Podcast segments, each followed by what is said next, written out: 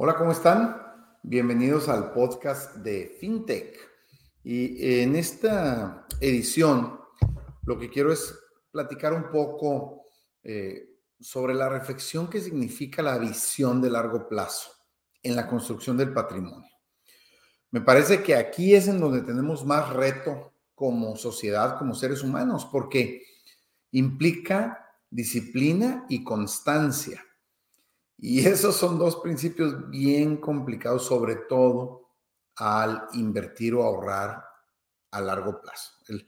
El, tratar de tener una visión de largo plazo en el tema económico es bien complicado porque eh, se atraviesan a lo largo de la vida muchos, eh, pues, muchos puntos en el camino en donde si de verdad tienes algo de dinero guardado, en ese momento consideras esto es bien importante y aquí sí debo meter el dinero que tengo guardado.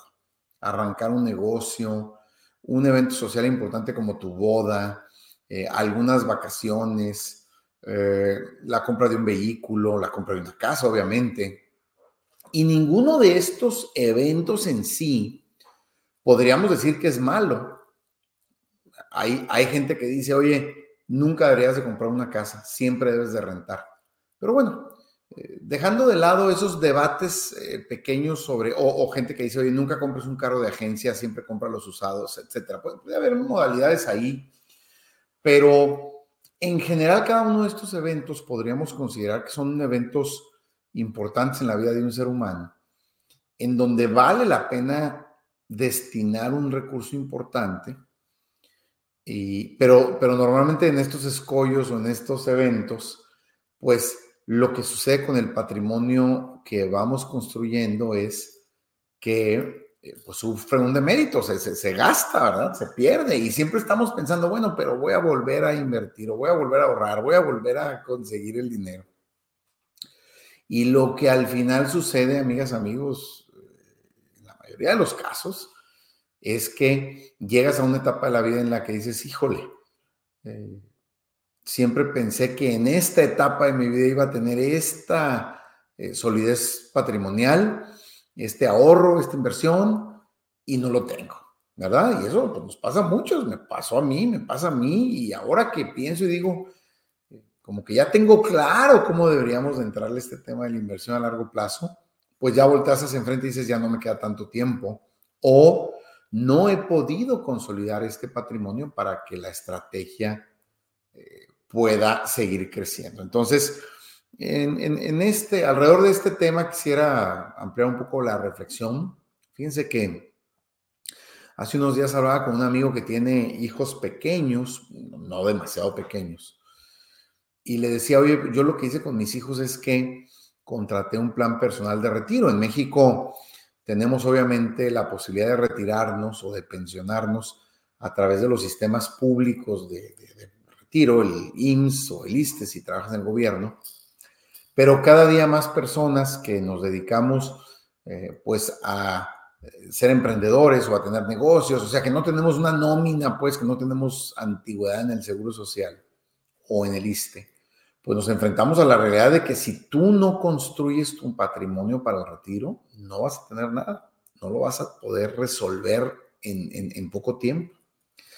Ahora muchos chavos que quieren eh, no tener un trabajo fijo, que quieren tener un estilo de vida un poco más libre, que, se dedican mucho a estos temas digitales, en donde no hay estos esquemas de protección ni para salud, pero esa es otra historia, ni para el retiro.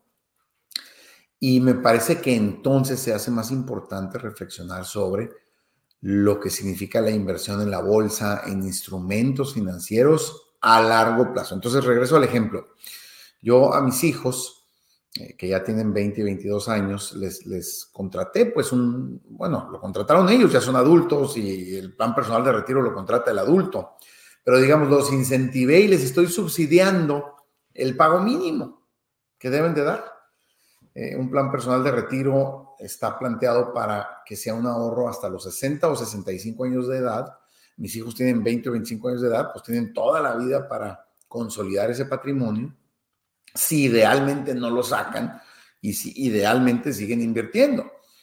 y preguntamos, bueno, ¿cuánto es lo mínimo que se tiene que invertir para que el plan se mantenga? Y son 1.500 pesos al mes. Por lo menos eso fue hace un año que empezamos los planes personales de retiro de mis hijos.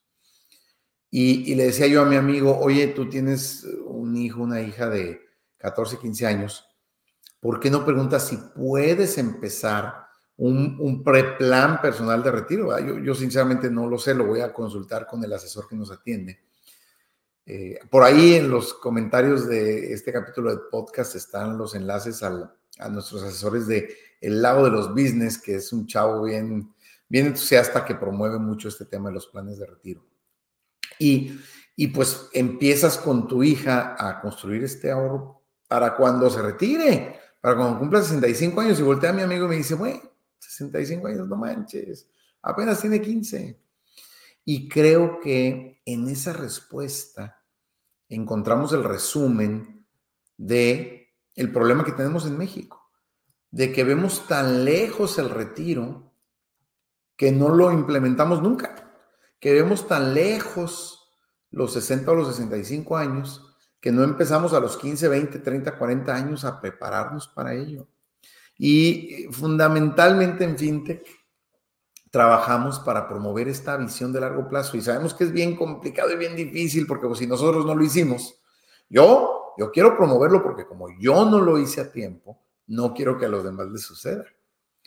Pero la verdad es que hay que reconocer que es difícil aprender en cabeza ajena y, tomar experiencia de la experiencia ajena. Pero bueno, si logramos que una persona cambie su visión sobre este tema, FinTech será un éxito.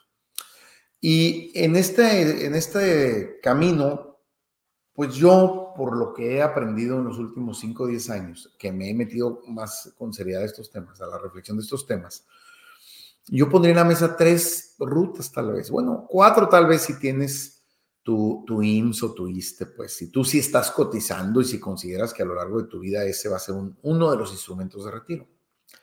Pero yo pondré en la mesa tres instrumentos para valoración, de los cuales van a encontrar enlaces y otros contenidos de FinTech sobre estos tres temas. En primer lugar, eh, efectivamente, un, plan de retiro a través del IMSS, a través del ISTE o de un plan personal de retiro de alguna empresa eh, que promueven estos esquemas que normalmente son las aseguradoras. Nosotros lo contratamos con Alliance.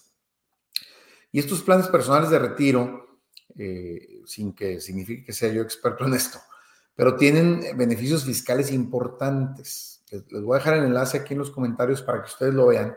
Lo que les puedo decir es que una parte o una buena parte de lo que uno ahorra en estos planes de retiro, si cumples con el plan, o sea, si no sacas el dinero antes, tienen beneficios fiscales muy importantes, o sea, no pagas impuestos por lo que ganas. ¿Ok? Hay que revisarlo a detalle, consulten con su contador, pero, pero eh, quédense con la idea de que ahorrar en un plan de retiro tiene beneficios fiscales. En segundo lugar, yo diría CETES. CETES y los instrumentos que encuentras en CETES directo, que es un ahorro, una inversión respaldada por el gobierno federal, que no es como los multiniveles que te vas a volver rico en tres meses, pero que es un ahorro seguro, estable y a largo plazo. Y tres, invertir en bolsa de valores, en instrumentos regulados, en instrumentos de un riesgo diversificado como ETFs, como fibras inmobiliarias. Para mí, hoy en día, ¿no? con la experiencia que he tenido a mis 53 años de edad, les diría, esos serían los tres pilares que yo utilizaría si tuviera 20 años de nuevo, si tuviera 30, 40, y lo estoy tratando de ser a mi edad los tres pilares que utilizaría para la construcción de un patrimonio a largo plazo. No significa que no voy a sacar nada de estos instrumentos o no, no, voy a retirarlo. Tal vez del plan personal de retiro no, porque si no pierdo los beneficios fiscales, pero los CETES y la bolsa los puedo utilizar para estrategias de ahorro a mediano y corto plazo. ¿Y esto qué significa? Pues imagínense que te comprometes a 1.500 pesos mínimo en el plan personal de retiro Imagínate que puedas destinar otros 1.500 pesos a CETES y otros 1.500 pesos a acciones o a la bolsa. O sea, estamos hablando de que podrías pensar en destinar de 3 a 5 mil pesos al mes en tus estrategias de construcción de matrimonio de largo plazo. Obviamente, si tienes más dinero y puedes ahorrar más, pues padrísimo. Pero Pero piensen en esos mínimos, amigas y amigos, sobre todo los más jóvenes de ustedes. Yo creo que muchos de ustedes, empezando un trabajo, empezando un negocito, etcétera, pueden tener acceso a estos montos de inversión y tal vez en ese orden. Oye, nomás tengo 1.500 pesos, pues nomás contrata el plan personal de retiro. Pues nomás tengo 3.000, pues nomás el plan y CETES. Yo sí tengo 4 o 5.000, ah, bueno, pues también tú eh, cuenta en la bolsa de valores. Pero no dejen de tener en cuenta estos tres pilares de una estrategia de construcción de patrimonio. De verdad son clave, de verdad van a lograr el objetivo si lo hacen con disciplina y con visión de largo plazo. Quiero pues en resumen invitarlos. En los comentarios de este capítulo del podcast encontrarán los enlaces a, estas, eh, a estos pilares más explicados, más desarrollados, pero que quede si, de este capítulo lo único que queda es la reflexión de que hay que tener una visión de largo plazo y con esa visión hacer nuestras inversiones, ya ganamos. Consideren estas tres estrategias, estos tres pilares, pidan información hoy mismo y empiecen a invertir en su futuro, en su patrimonio de largo plazo. Que tengan muy bonita jornada. Muchas gracias.